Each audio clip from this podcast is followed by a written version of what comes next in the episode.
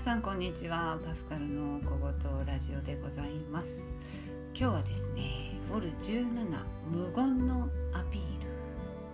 これは2018年4月エイプリルフールの翌日2日に書いたものなんですけど。あのね電車に乗ってってちょっとうたた寝しちゃったんだよね。で隣のおじさんが嫌だったんだろうねきっとね。おばちゃんよかかってくんねよ。と思ったらしくて。こうゆさゆさゆさゆさこうツンツンツンツンっ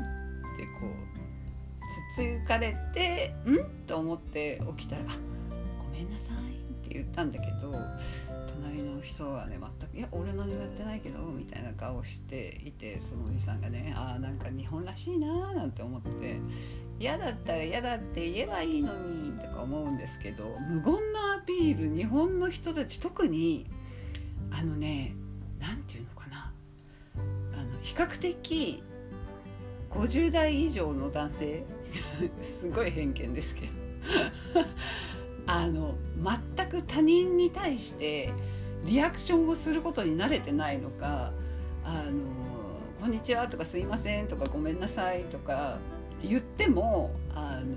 どいてくれたりあの一応アクションはしてくれるんですけどその言った言葉に対して。それに対しての言葉での返しがないくないですか？私いつももう。もううちのマンションも朝できる限り会う人たちに「おはようございます。こんばんは」とか「こんにちは」とか言うんですけど大概男性はねほぼほぼ返事しないね。ほぼほぼ返事しないです。あれは照れなんですかね。なんかそんな返事なんかしてられっかみたいなことなのか照れくさいのか分かりませんがなんとなくこう言えば済むことをこうなんかこう行動とか表情とかなんか無言でこう分からせようとする傾向があるように私は思うんですけどなんでですかね。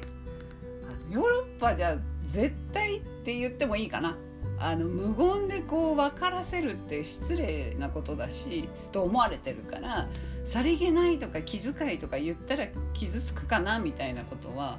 あの全く発想にはなくて